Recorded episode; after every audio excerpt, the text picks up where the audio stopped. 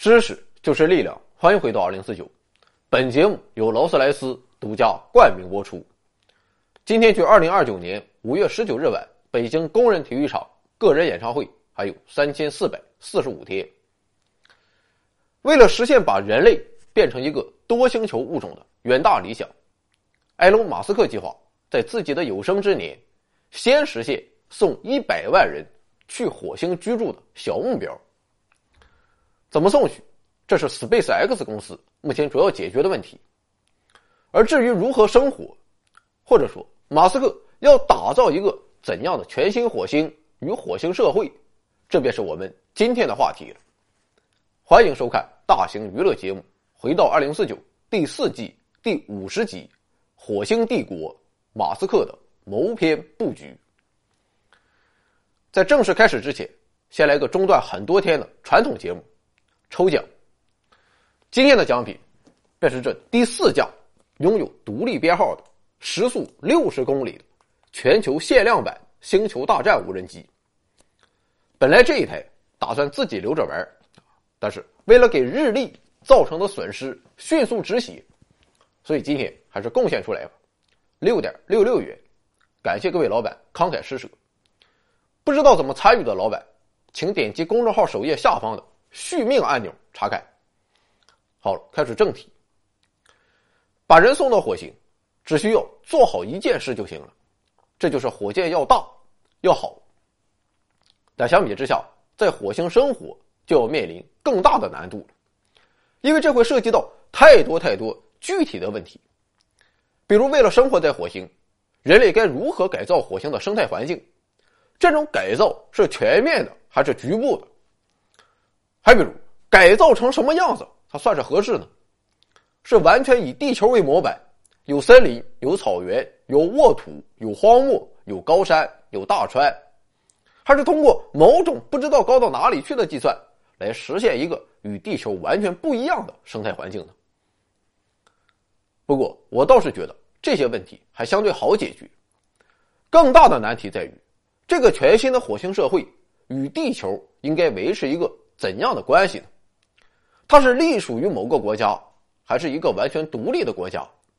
亦或者创造一个全新的火星文明呢？再者，火星社会上的政治、法律、经济、文化等一系列制度建设，这又该怎么搞？是完全沿袭某个国家的套路，还是从地球上的各个国家中取其精华，然后进行拼凑？这种拼凑会产生良好的？化学反应吗？又或者是在火星社会中进行一场前所未有的社会实验？我想这些问题恐怕永远也没有答案，唯有靠未来的火星人摸着石头过河了。这么看来，火星就是地球版的深圳，是地球版的先行示范区。当然了，对于这些问题，马斯克也没有答案。不过，这哥们儿貌似并不纠结于这些问题。毕竟，马斯克清楚的知道，自己的使命并非创造一个完美的火星社会，这种事情只能交由漫长的历史进程，靠全体火星人民的自我奋斗才能解决。而在今天，我马斯克需要做的，无非都是一些基础性的、有可能在我有生之年内完成的工作，剩下的事情，那我就管不着了。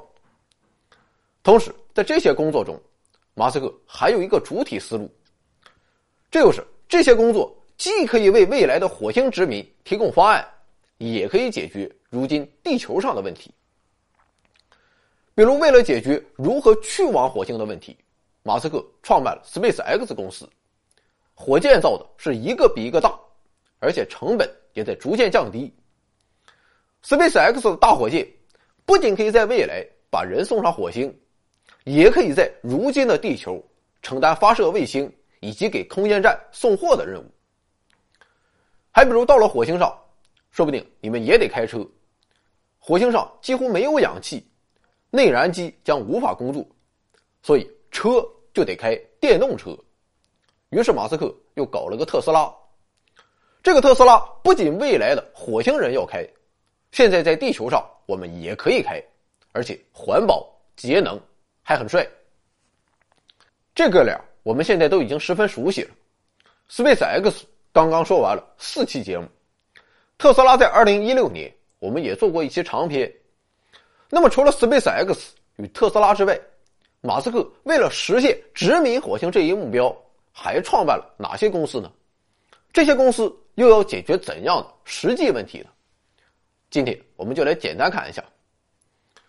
要介绍的第一家公司是 The Boring Company。字面上看，这个名字很奇怪，因为翻译过来就是“无聊的公司”。那么这家公司它无聊吗？确实挺无聊，因为它从事的是地下工作。事实上，这里的 “boring” 并不是无聊的意思，而是单词 “bore” 的现在分词。“bore” 的意思是钻、挖、凿，所以这家公司其实名叫“钻洞公司”。啊这本来应该是我注册的公司，结果被马斯克捷足先登了。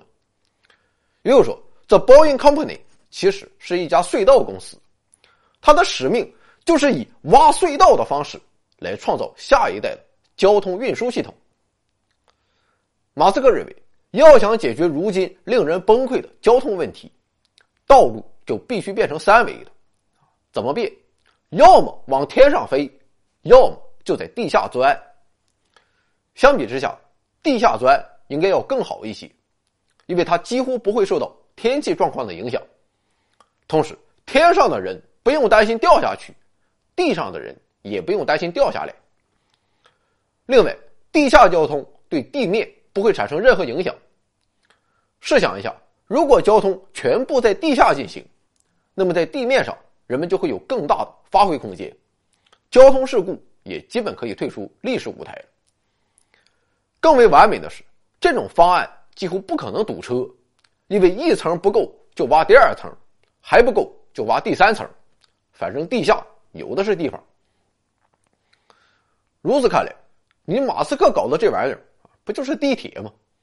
英国人早在十九世纪中期就玩出来了，这冷饭炒的实在是有点不像话。确实，这玩意儿确实有点像地铁，但却显然不是地铁。与传统的地铁相比，马斯克的地下交通系统主要有三大特点：一是速度快，二是全自动，三是中间没有停靠站。马斯克将这一地下交通系统命名为 “Loop”。简单来看，在 Loop 这个系统中，乘客首先通过复杂且高效的电梯被传送到地下，然后通过电动滑轨被直接运送到各个目的地。平均速度在每小时二百到二百五十公里。这种电动滑轨一般可以承载八到十六人，也有运输单人的设备。当然了，也可以运输汽车和货物。听到这个 loop，你或许就会想到另一个我们更为熟悉的词，这就是超级高铁 Hyperloop。Hyperloop 是一个超高速的地下交通系统，在这个系统中。乘客将通过一个类似胶囊的电动设备，以每小时一千二百二十三公里的速度通行。它之所以可以这么快，主要得益于针对 Loop 的两大改进：一是把 Loop 的管道给抽成真空的；二是把 Loop 的电动滑轨改为不知道高到哪里去的磁悬浮。那么，这个 Hyperloop 与马斯克的 Loop 它又是什么关系呢？事实上，Hyperloop 这家公司还真和马斯克没有什么关系，但它的技术源头却实实在在的来源于马斯克和 SpaceX 的技术团队。事实上，早在2012年7月的时候，马斯克就谈论过 Hyperloop 这个技术，不过此时还是一个粗线条。后来，在2013年，洛杉矶政府费了老大劲推出了一个高铁方案，这条高铁线路。北起加州州府萨克拉门托，南抵美墨边境城市圣地亚哥，全长一千二百八十七公里，基本上和京沪高铁差不多。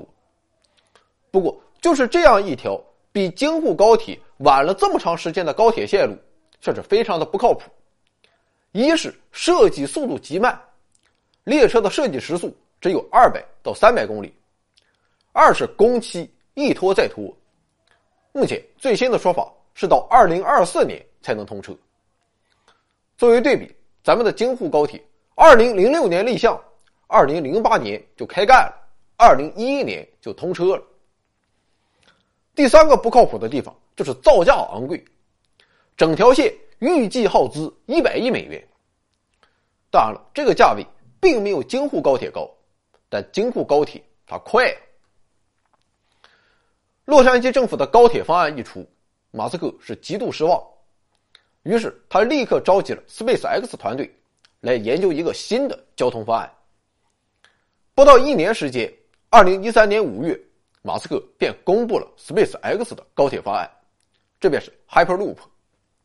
而且马斯克的公布那是真的公布。毫无保留的公布，也就是说，这个技术我们研究出来了，它是开源的，任何想要利用这个核心技术开发产品或成立公司的人，直接拿去用就行了。后来，马斯克的好友希尔文皮切瓦借助着 Hyperloop 技术，成立了一家公司，这便是目前名声较大的 Hyperloop One。一般我们提到 Hyperloop 项目，就是这家公司搞的。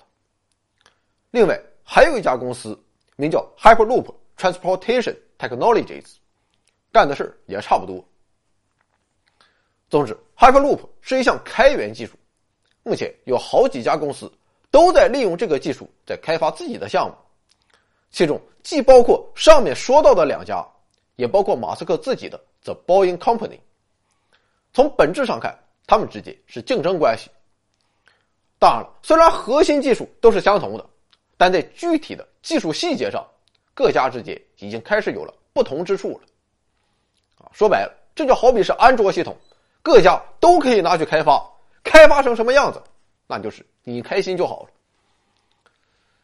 可见，不论是 Loop 还是 Hyperloop，其想法绝对算不上什么石破天惊，无非就是把人给怼小盒里，然后通过一些不知道高到哪里去的算法。在地下实现无阻碍的高速高效通行。那么，为什么在马斯克之前就没有人这么搞呢？原因很简单，就是挖地道太贵了。在美国，挖一英里地铁线就要耗资十亿美元，这么搞，金山银山都得搬空。而马斯克之所以敢搞，就在于他有着清晰的降价措施。前几天。介绍 Space X 的时候，我们已经领教过马斯克是如何把一百亿降为五十万美元的。而在 Loop 项目上，马斯克也有一个明确的目标，这就是把十亿降为两千五百万。具体的降价措施主要有三方面：一是把隧道直径从目前的二十八英尺缩小到十四英尺，直径缩小到一半，需要挖掘的体积。就变成了之前的四分之一，这样一来，十亿美元就变成了二点五亿美元。二是提高挖掘机的工作时间。事实上，目前的挖掘机一半时间是在挖隧道，而另一半时间则用来加固隧道的墙面。如果这两项工作可以同时完成，并做出流程上的优化的话，那么机器的工作时间就可以翻倍，这样成本也就又少了一半。从二点五亿降到一点二五亿，最后是提高挖掘速度。马斯克也提出了具体目标，那就是战胜蜗牛。而提高速度大致可以从五方面下手：一是加大隧道挖掘机的功率；二是进行连续挖掘；三是实现挖掘机自动化；四是实现电动化；五是开发新的隧道挖掘技术。马斯克相信，随着技术的不断改进，把机器挖掘速度提高五倍是可以预期的。时间缩短为五分之一，成本就会相对的降到两千五百万美元。在这种成本之下，Loop 和 Hyperloop 的技术就可以大范围推广。说完了这家无聊的公司，我们再来看下一家公司：Solar City 太阳城公司。这家公司我们之前已经介绍过，今天再稍微详细一点。太阳城公司成立于二零零六年，创始人名叫林登·里夫和彼得·里夫。这俩里夫其实是马斯克的亲表兄弟，因为他们的妈妈是双胞胎姐妹。事实上，林登·里夫之所以会去搞太阳能，也正是马斯克的主意，而马斯克也是太阳城公司的最大股东。要说太阳城公司它是干什么的啊？其实很简单，说白了就是一家太阳能设备的租赁公司。比如说，我和太阳城公司签一个为期十年的合同，然后太阳城公司就会拿着一套太阳能设备到我家安装，从此。我就可以把电闸给拉了，只使用太阳能发的电了。虽然为此我要付出一些费用，但放眼长期使用太阳能，还是要比使用公共用电便宜很多。而这就是太阳城公司的如意算盘。不过显而易见的是，太阳城公司在前期现金流会面临较大问题，毕竟很少有人会一下只签一年，所以资金的回笼比较缓慢。但目前来看，他们的运营还是十分可以的，在二零一二年就已经上市了。当然了，在目前，个人用户还是无法维持太阳城公司的运营的。想要生存，他就还得去抱一些大腿，而在各种各样的大腿中，他大表哥马斯克的大腿无疑是最硬的。比如，马斯克在马路上设置的超级充电站，使用这种充电站，特斯拉电动车。只需要充电二三十分钟就可以行驶很远的距离，而这个超级充电站就安装了太阳城的太阳能充电系统。还比如特斯拉的超级电池工厂也使用大量的太阳城公司技术。另外，SpaceX 也是太阳城的大客户。二零一六年，特斯拉斥资二十六亿美元收购了太阳城，直接把它变成了特斯拉的一个子公司。与此同时，特斯拉也把公司名称从特斯拉汽车改成了特斯拉。这也说明，电动车只是特斯拉的一个小目标，而可持续能源才是它的真正使命。说完了地下交通系统与太阳城公司之后，下一个大项目便是星链计划了。二零一五年一月，马斯克宣布了 SpaceX 的卫星互联网服务计划。SpaceX。计划将约一万两千颗通信卫星发射到轨道，并从二零二零年开始工作。如果一切顺利，那么星链计划将可以在全球范围内提供低成本的互联网连接服务。据 SpaceX 的估计，这一万两千颗卫星将在二零二五年完成部署，为地球上的用户提供至少每秒一 GB 的宽带服务，以及最高可达每秒二十三 GB 的。超高速宽带网络。总的来看，也和马斯克的其他项目一样，星链计划看上去也不太靠谱。首先，这一万两千颗卫星它太多了。要知道，迄今为止，人类一共也才向太空发射了四千多颗卫星。其次，利用卫星覆盖全球通信这件事儿，马斯克并不是第一个搞的，在他之前还有一个失败的前车之鉴。这就是当年不可一世的摩托罗拉搞的一星计划。鉴于技术和经济上一系列无法解决的困境，一星计划最终惨淡收场。关于一星计划与星链计划所面临的技术难题，各位老板可以搜索我们十月份的一期节目，名字叫《星链计划与平流层气球通信计划》。不过有时候想想，马斯克的电动车与大火箭。一开始看上去也很不靠谱，但最终依靠着他的创新力和执行力，竟然都搞成了。所以，我们也要对他的星链计划持开放态度。如果星链计划真的搞成了，我觉得人类真就距离火星不远了，因为这会给马斯克和 SpaceX 带来巨大的经济回报。毋庸置疑的是，通信行业永远是最赚钱的行业之一。别的不用看，你就看中移动，我感觉就和躺着收钱差不多。据《华尔街日报》的估算，如果在二零二五年星链计划服务的用户超过四千万的话，那么年收入就可以达到三百亿美元。相比之下，SpaceX 目前的年收入也只有几十亿美元。当然了，地球通信远远不是马斯克的目标，可以想见，在人类的火星之旅刚刚起步的阶段，在火星上建造巨大的通信基站或光纤网络平台是极不现实的。那时候，唯一可以仰仗的就是卫星通信，而这才是星链计划真正的目的所在。那么好，到此为止，我们就介绍完了马斯克目前主要进行的一些项目。还要强调一点的是，这些项目之间并不是彼此孤立的，而是存在着广泛且普遍的技术共享。比如特斯拉的电动汽车就借鉴了 SpaceX 火箭上的铝合金技术。使用了铝合金，汽车就可以更加轻便，跑起来更快。反过来，特斯拉对 SpaceX 也有技术输出，比如特斯拉出色的电池管理技术就已经在 SpaceX 的火箭上实现了应用。类似于这样的技术共享还有很多啊，就不一一列举了。至此，我们就可以看出来马斯克整体的谋篇布局了。为什么需要特斯拉？以地球的角度出发的话，特斯拉可以改善交通所带来的污染问题，可以为出行带来新的动力解决方案。当然了，还可以省油钱。而在火星上，大气主要以二氧化碳为主，几乎没有氧气。在这样的环境下，内燃机将无法工作，汽车唯一的动力来源将只能是电能。所以，我们就明白特斯拉存在的意义了。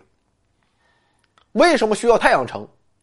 在地球上使用太阳能可以减少化石燃料的消耗，可以减轻污染；而在缺乏氧气的火星上，化石燃料将无法燃烧。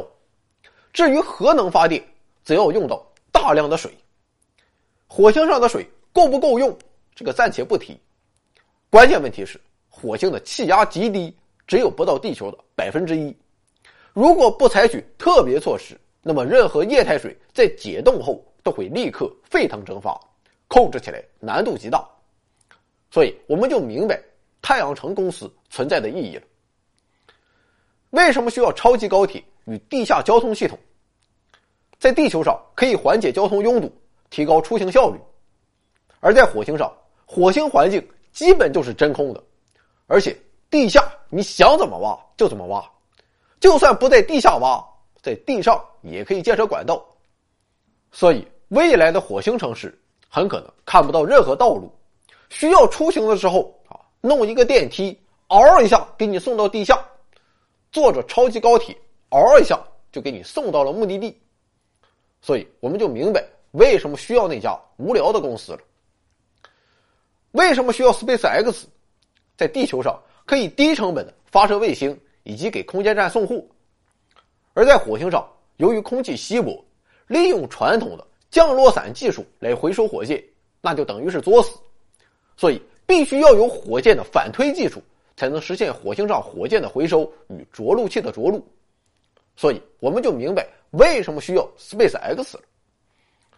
至于星链计划，刚才已经说了，就不用废话。总之，归根结底，马斯克所有的公司与项目，都是在为他心中的终极使命在服务，也都指向了同一个终极目标。这就是殖民火星。或许你认为马斯克有点过于高调了，但事实上，也只有高调才能集合全人类最伟大的头脑。也或许你会认为马斯克做的事情太难了，即便现在取得了初步成就，但最终还是要失败。但是，只有做最难的事，人类的视野才会更加开阔。有道是“欲穷千里目，更上一层楼”。所以说，不论我们怎么想，都不得不承认的是，马斯克的大方向是正确的，他顺应了历史进程，而只要顺应了历史进程，又何谈什么成功与失败呢？干不成，那就从头再来，一直干到死。而且我觉得这也没有什么损失，反而还会收获良多。而只要干成了，那必然是一本万利，名垂千古。到那时候，人类。必定会衷心的说一句：“他改变了人类。”那么好，故事说到这儿啊，你可能以为马斯克我们就说完了，但我显然不是这么水的人，因为还有一家超级公司没有登场亮相，这便是马斯克最为狂野的公司 ——Neuralink，翻译成中文叫神经蕾丝。如果你觉得 SpaceX、特斯拉、超级高铁、太阳城、星链计划已经很是神奇与高端了，那么与他们相比，我们只能说神经蕾丝简直不知道高到哪里去了。因为不论是特斯拉还是 SpaceX，他们虽然也有着远大的理想，但毕竟都没有脱离商业的范畴。但这家神经蕾丝就太狠了，它的愿景极为宏大。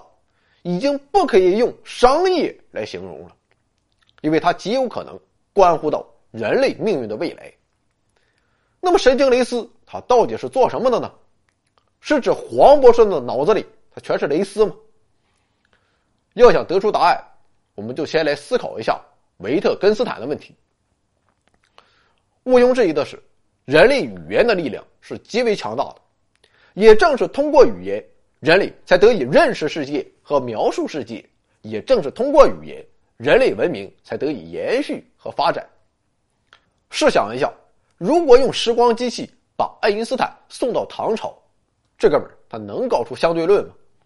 显然是不可能的，因为当时所有的基础知识都没有建立，相对论就更是虚妄了。而即便天才如爱因斯坦，也无法从虚妄中获得真实。所以，还是牛顿的那句话说得好：“如果说我比别人看得更远些，那是因为我站在了巨人的肩膀上。这个巨人是什么？其实就是整个人类从诞生初始直到现在所积累的所有知识和智慧，而且我们当今的每一个人都受益于这些知识和智慧。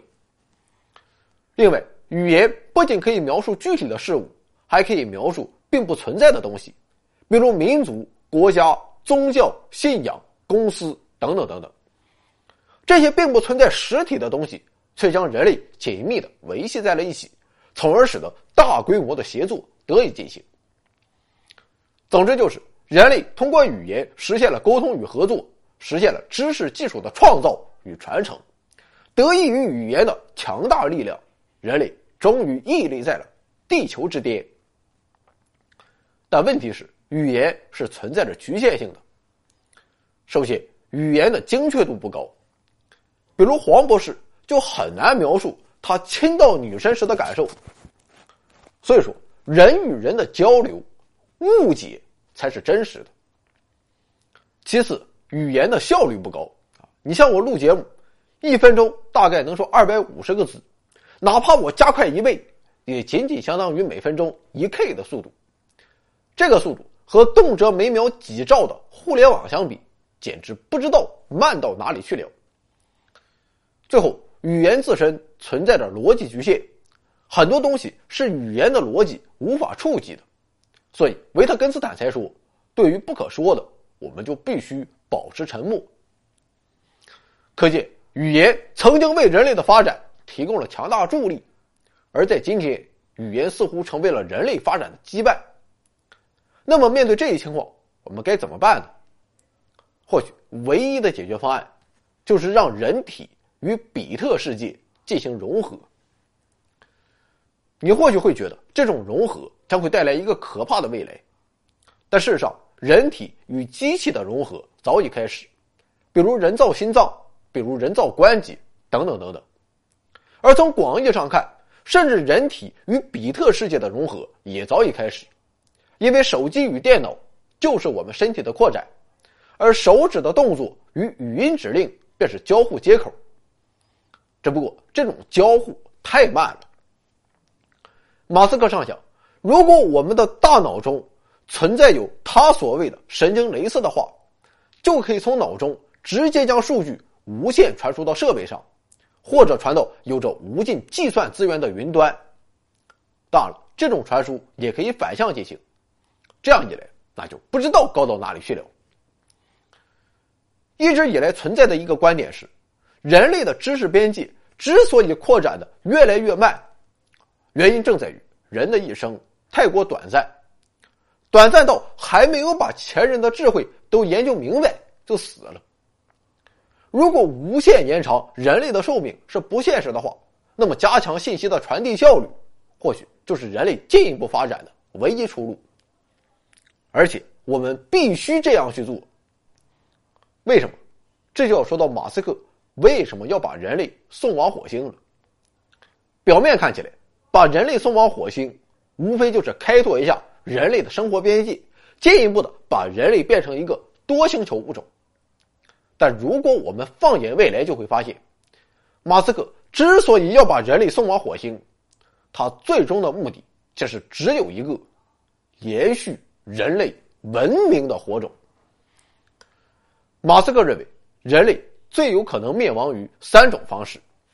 首先就是地球它虚不动了，这或是源自小行星的撞击，或是源自地球气候的突然变化，也可能源自大规模疫病的爆发。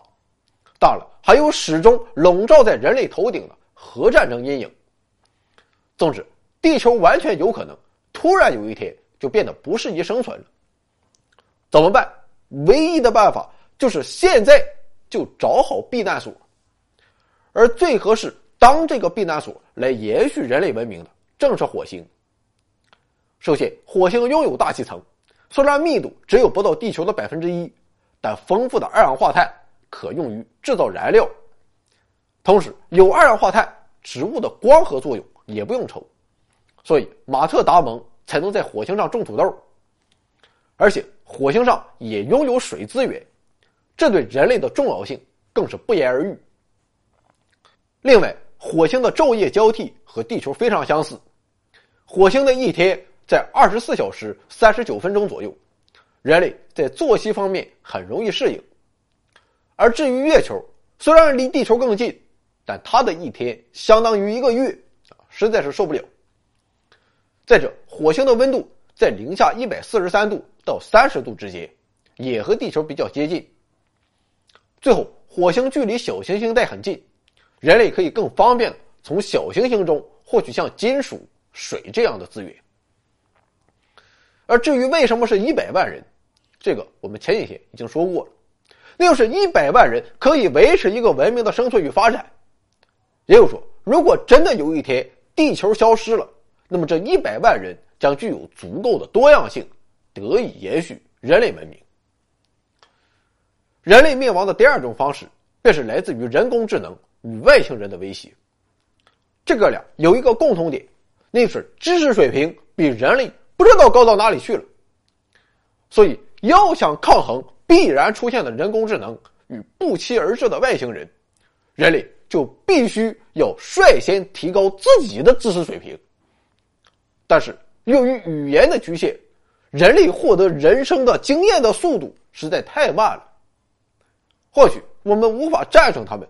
那就让我们成为他们，而这便是神经蕾丝这一项目的初衷。当然了，也和其他项目一样，神经蕾丝也有着现实意义，比如帮助人类战胜一些大脑疾病。而放眼未来，它将成为我们对抗高智能物种的有力武器。而且，这种做法还有一个好处：试想一下，人类想要去火星生存，就要对火星进行改造。但如果有一天，人类成为了那个不知道高到哪里去的物种，我们要在银河系内开疆拓土，每一颗星球都有每一颗星球的具体状态。我们能改造火星，并不代表就一定可以改造木星、土星、天王星。对此，或许只有一条路可以走，那就是改造我们自己。到那时，人类将不再是人类，但是这又有什么关系呢？因为我们不止一次的说过。我一直认为，人类就是一个过渡物种，我们存在的意义就是创造一个更加非凡的物种。这没有什么可悲哀的，反倒让人感到欣慰，因为至少人类的文明得以延续，它从历史的洪荒一路走来，从未间断，也必将带着人类曾经的初心、不忘使命，继续开拓属于人类文明的无尽未来。总之。一方面，人类的生存面临着巨大且不确定的威胁；另一方面，广阔的未来正前所未有的呈现在人类面前。结果，现实却是，全世界七十亿人类，这个拥有着二百八十万亿美元财产的种族，却无法团结，也不愿意花一点点钱来应对危机，走向未来。既如此，我马斯克不入地狱谁入地狱？道之所在，虽千万人吾往矣。